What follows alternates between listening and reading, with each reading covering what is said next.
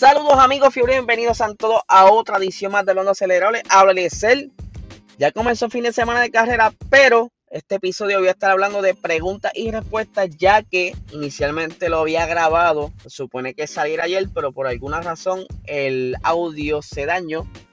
Cuando estuve repasando el audio, por momentos como que tenía un glitch y decidí grabarlo de cero y lo estoy grabando ahora durante la mañana. Eh, y estaré retomando eh, varias de las preguntas que para el episodio pasado no pude contestar porque el tiempo no me dio, más a combinarla con varias de las preguntas que me hicieron recientemente. Y vamos a arrancar rápidamente. Eh, hace poco me preguntaron que si me gustaría pilotar alguna escudería, no importa cuál época. Bueno, a mí siempre me, atrajo los monoplazas de los tiempos donde estaban motores B12, B10 y sería bien interesante ver qué se siente conducir el Renault B10 con el que Fernando ganó los dos campeonatos. Tengo una gran curiosidad por ese monoplaza, tiene un sonido bien peculiar y se ve que vuela bajito. Y pues ese sería quizá la escudería Renault con ese monoplaza en particular. Eh, por otra parte, me preguntaron qué creo del circuito de Miami eh, que se estará corriendo en el 2022 para la fecha de mayo. Pues mira, este, en la Fórmula 1 pues hubieron muchos momentos donde hubieron varios circuitos callejeros y por alguna razón pues se fueron moviendo a lo que son las pistas tradicionales permanentes. Obviamente muchas de estas razones por seguridad, otras son porque quizá eh, eh, ustedes saben que al ser un circuito callejero, pues tienen que estar de acuerdo quizá la, pueblo, por lo menos es el ejemplo de Miami, que hubieron muchos eh, tropiezos para poder aprobar este circuito, tuvieron que ir a varias sesiones en tribunales o en la comunidad para que aceptara este evento. Así ha pasado con otro circuito. Más que los circuitos callejeros, pues da esa experiencia de que estás corriendo un Fórmula 1 en una calle donde normalmente transitan carros durante el día o durante la noche y pues ver cómo cierran ese tramo y lo convierten en una pista me, me vuela la cabeza. Eh, es el caso de Mónaco, Singapur, son unos circuitos que son callejeros y me encantan mucho. Aunque Mónaco, le, soy sincero, no, no, se me hace fácil conducirlo en el simulador, pero se disfruta verlo correr.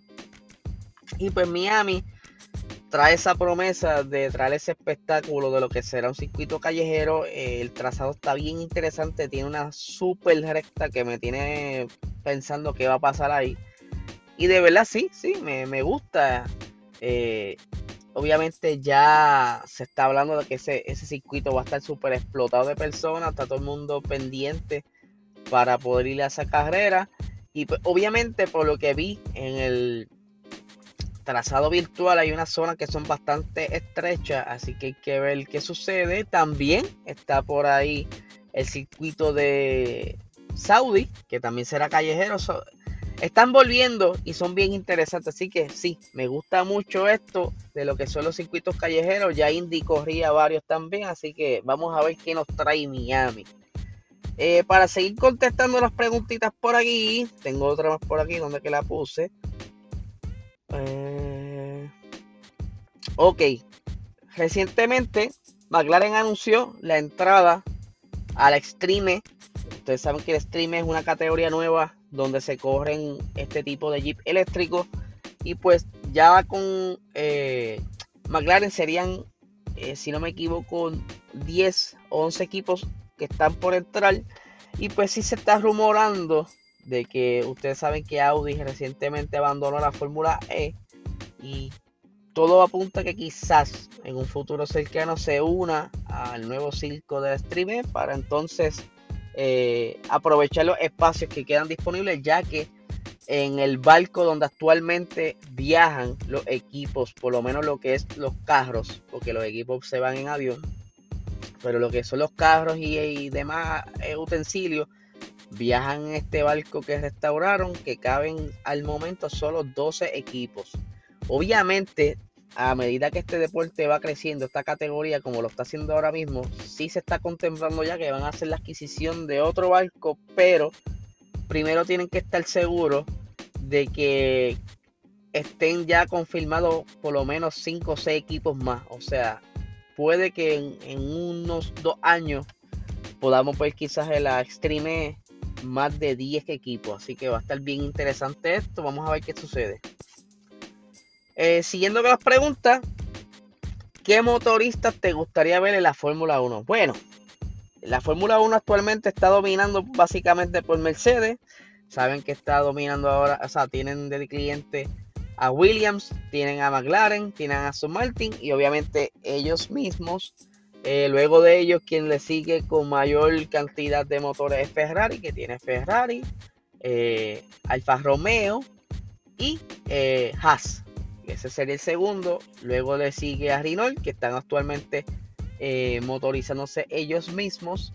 Así que, y obviamente Honda, que ya se va, pero fíjate, me gustaría ver que no solamente entrara solamente un motorista, me gustaría que entraran varios motoristas para así hacer más interesante la parrilla, ya que actualmente pues se sabe que las personas que tienen o los equipos que tienen el motor Mercedes pues tienen cierta manera una confianza en ese motor, ya tienes quizás una garantía de potencia y pues sería interesante ver que entre quizás Lamborghini, eh, Volkswagen, no sé, qué Porsche, ah, otra escudería, eh, perdón, otro, otro motorista, cualquiera que entre, sería interesante. Pero sí, Lamborghini está bien coqueto con entrar, no tan solo como motorista, sino quizás en un futuro como escudería, pero creo que para, más, creo que primero veremos eh, motores nuevos antes de ver una escudería nueva. Y pues lo más que se está acercando a esto es Audi y este Porsche son los más, más cercanos a que se confirmen próximamente. Eh, y para finalizar, quise dejar este tema para el último porque es bastante interesante. Y me preguntan sobre la maldición del superautódromo de Taladega. Taladega. En Taladega se corre, la mayormente son carreras de NASCAR, es un semióvalo y pues es un circuito que lleva muchos años corriendo, ¿verdad? Este circuito se, inauguró cerca de los años 50 y pico, los 60. Pero entonces han ocurrido un sinnúmero de situaciones en el circuito, en diferentes eventos, lo que mucha gente ha dicho que quizá el circuito está maldito. Se ha hablado de que ese circuito, pues en un momento dado, este era, ¿cómo les explico? Era zona nativa donde quizás se, se enterraban personas nativas o, se hacían actividades nativas, ¿verdad? De indios nativos de allá de Estados Unidos. Y pues se creen que ellos echaron quizás una maldición o esté maldito por, por ser un cementerio. Eh, se ha hablado también de que hay también cosas de... Todo, todo tiene que ver con algún hechizo, alguna maldición. Pero es que vamos, vamos a separarlo por partes. Lo que son accidentes recientemente en el circuito, en conducción, yo creo que para mí pudiera ser que ya el circuito debe ser rediseñado o revisitado por lo menos, porque no es lo mismo correr este, los carros de los años 70, 60 a los carros de hoy día que quizás corren más rápido. Eh, estos carros tienen más downforce, quizás necesitan eh, esos banking tengan un ángulo distinto para que entonces el downforce se combine con que la pista y los carros se combinen. Pero fuera de lo que son accidentes de carros, sí han habido un par de cosas bien raras. Por ejemplo, han habido accidentes con los pits que han matado personas, eh, a un piloto. Ha habido accidentes extraños como un tanque de, de gas que revienta y mató otro piloto más. Este, en un momento dado vieron 10 carros que fueron saboteados de la noche a la mañana y se, y se ponen a decir que nadie fue. Eh, hubo un piloto, déjame buscar por aquí el nombrecito de él. Eh, ¿Dónde está? ¿Dónde está? Ajá, está por aquí, está por aquí. Discúlpenme, que se me fue del listado. Hubo un piloto eh, que estuvo corriendo en la pista y de momento a otro él se estaciona y dice, mira, yo no voy a correr más nada. Y todo el mundo le pregunta, él se llama Isaac, Bobby Isaac. Él estacionó su carro y dijo que no iba a correr. Esto fue en el 1973. Él luego explica que algo le dijo que tenía que detenerme y retirarme de la carrera. Y él aparentemente se retiró de la carrera, se estacionó y no quiso correr más. Eh, por otra parte, por aquí, déjame ver qué otra cosita más estaban diciendo. Otro fue eh, Dave Allison, que él murió en un accidente en el mismo field de, la pista. estaba en un helicóptero y aparentemente el helicóptero sufrió una falla y se estrelló. Esto fue en 1993.